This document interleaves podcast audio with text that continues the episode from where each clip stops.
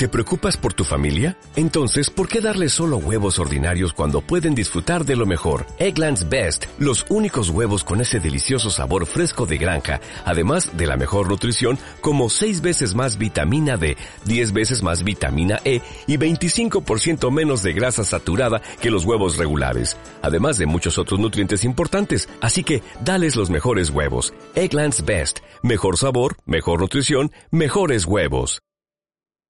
Hey, bienvenidos a Sesión Turing, el podcast más random de la interwebs. En esta oportunidad vamos a hacer un versus de patos. Específicamente el pato Donald versus el pato Lucas, Ah, Warner versus Disney. Y como se pueden dar cuenta, o quizá no, si están escuchando las ruedas o demás, estamos eh, de camino a no sé dónde, ¿Quién sabe? Diego maneja. pero es para adaptarnos a estos tiempos de movimiento, ustedes saben. Así que la Sesión Turing desde ahora en adelante será solamente on-road. Hasta que regrese Kevin. Cierto, Kevin era el pilar de todo esto y lo minimizaba, La seguimos minimizando. al menos hasta que llegue. Hasta que Kevin regrese, por fin podemos intentar hacer un podcast serio. Oye, mira, parece una prostituta.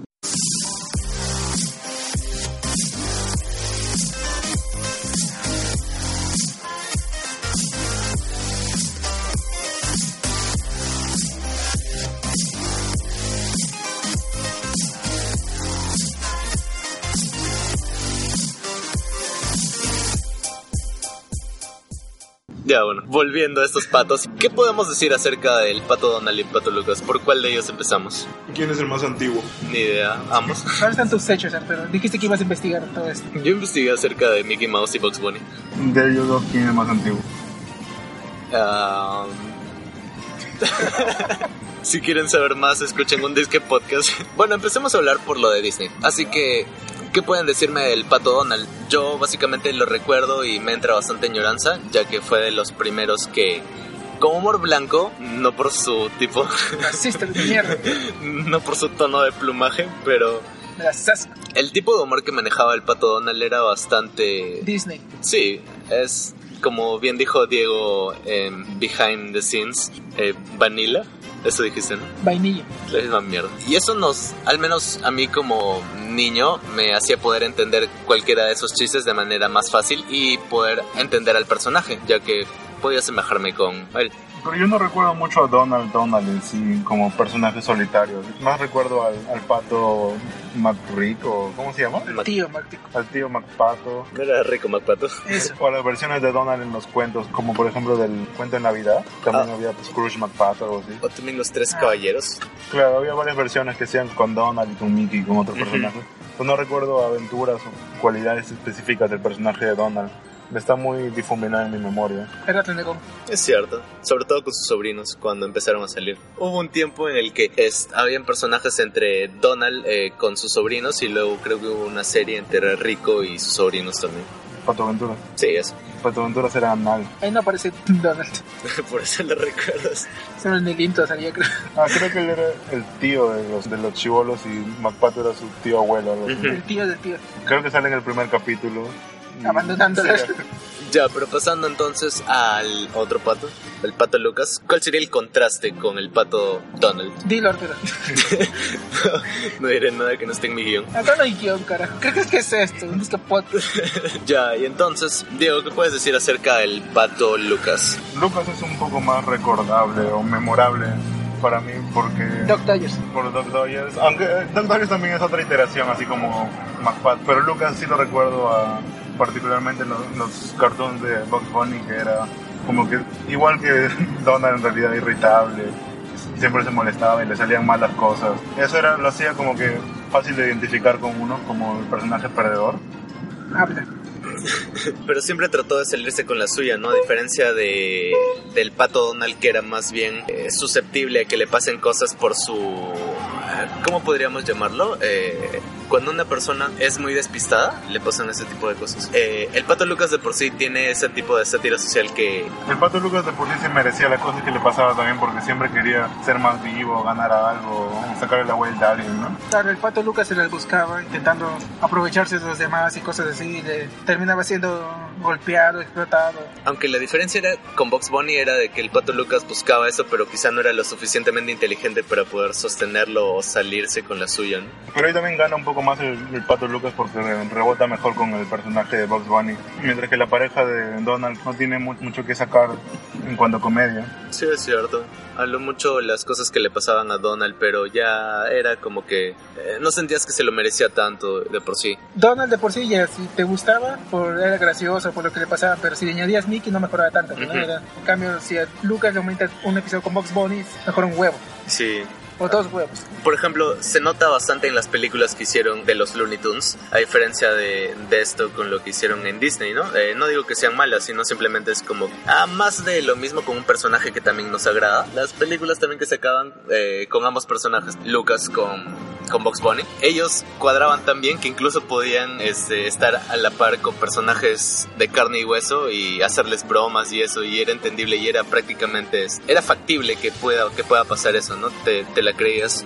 Claro, mientras que el Donald y Mickey no tienen una personalidad muy, muy identificable, que digamos. Como estábamos comentando también en las caricaturas actuales que tienen ambos grupos, no se ve mucho de lo que veíamos antes. Sí, exacto, porque dista, dista de cómo lo plantearon en un inicio, ¿no? Al menos cuando crearon el personaje. Por ejemplo, Eh, a ver, yo recuerdo que tanto Mickey como Don... No, bueno, lo recuerdo de Mickey, de Donald no podría decirle mucho. Dada esa época machista y todo, eh, los personajes, por ejemplo, Donald eh, tenía varios capítulos ayudando a, o mejor dicho, en contra de los nazis, ayudando a los Estados Unidos, ¿no? Y, y se le notaba esos rasgos un poco más fuertes, no tanto como ahora se le ve al pato Donald eh, súper suave. Y lo mismo para, para Box Bunny, ¿no? Solo que ahí ni siquiera te dabas cuenta porque Box Bunny de por sí se, se mofaba de todo el mundo, si no era de Elmer. O sea, creo que también en la Segunda Guerra Mundial lo hicieron con los eh, japoneses. Pero ahí ni siquiera te dabas mucha cuenta porque Box Bunny de por sí era, era de esa manera, esa era su actitud. En las caricaturas actuales de, de Bugs Bunny, sin embargo, también vemos que se ha vuelto un personaje más genérico, ¿no? Como decíamos, es, es un poco el, el héroe clásico de, de cualquier historia. ah, para resumir con la situación actual, ah, hace unos años Mickey, tanto como Donald y Goofy, nueva serie, ¿verdad? Una nueva serie que asemeja más a lo clásico, con dibujos 2D que parecen hechos a lápiz, pero muy bien realizados. Buen humor, ¿no? Reboot, por así decirlo, ¿no? De los personajes de Disney clásico. Sí, se están sabiendo adaptar más a esta época. Claro, también como dijimos en, fuera del aire, eh, que el personaje de Mickey y los demás de Disney, por, para empezar, no tenían tantos rasgos identificables, ¿no? Eran buena gente y esos, pero por lo que al cambiar las décadas no tenía que cambiar tanto sus personalidades, por así. Simplemente cambiaban uno que otro rasgo y ya eran actuales. Un ejemplo sería con lo de Diego, ¿no? Porque él recordaba al pato Donald, pero al personaje en sí, más no a su personalidad. Es como que es identificable el rostro del personaje, más no las cualidades y detalles. Así que eso hace que puedan variar. Para concluir con la parte, en cambio, de los, de los Looney Tunes, lo que podríamos acotar es que ahora han perdido, han perdido esa, esa calidad o eso que los identificaba. ¿Ves? En estos momentos tenemos problemas técnicos porque nos, est- Son- Nos mariconeamos de tan estacional, ¿no? Son logísticos. Y esto solo puede pasar en un programa en vivo. Al igual, al igual que pasa con un disque podcast que obviamente es en vivo y no grabado desde hace tres meses. Ya bueno, pero como iba diciendo, los programas actuales de Box Bunny y el Pato Lucas, ya que se están acoplando a esta nueva actualidad donde todo quizá tiene que ser más suave y sutil, ellos están perdiendo esa cualidad que los identificaba y por eso no los identificamos tanto como... Personajes clásicos. Y no sé, ¿tienes algo más que acotar, Diego? ¿Con qué podríamos concluir? De las nuevas iteraciones de los Looney Tunes. Y, y si comparamos también a los alter egos, Doc Dodgers, McPatos, Ah, la verdad, de Doc Dodgers me gustó brutalmente más que... La música de introducción. Sí, solo por la música de introducción.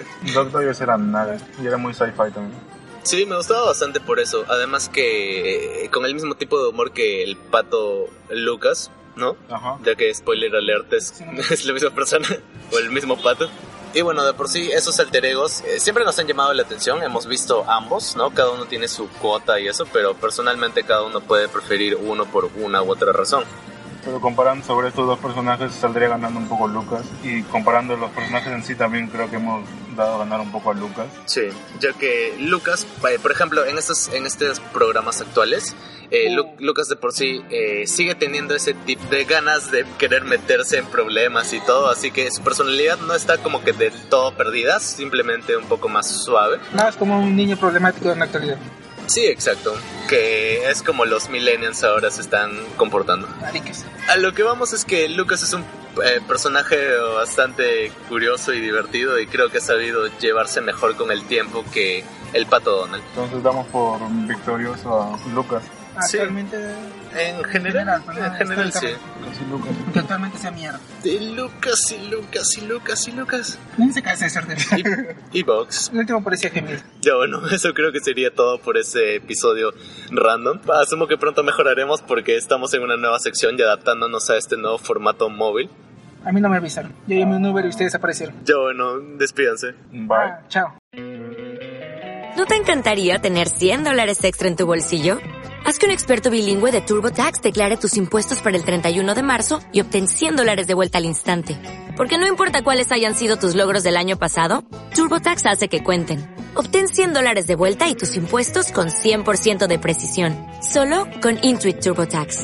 Debes declarar para el 31 de marzo. Crédito solo aplicable al costo de la presentación federal con TurboTax Full Service. Oferta sujeta a cambios o cancelación en cualquier momento.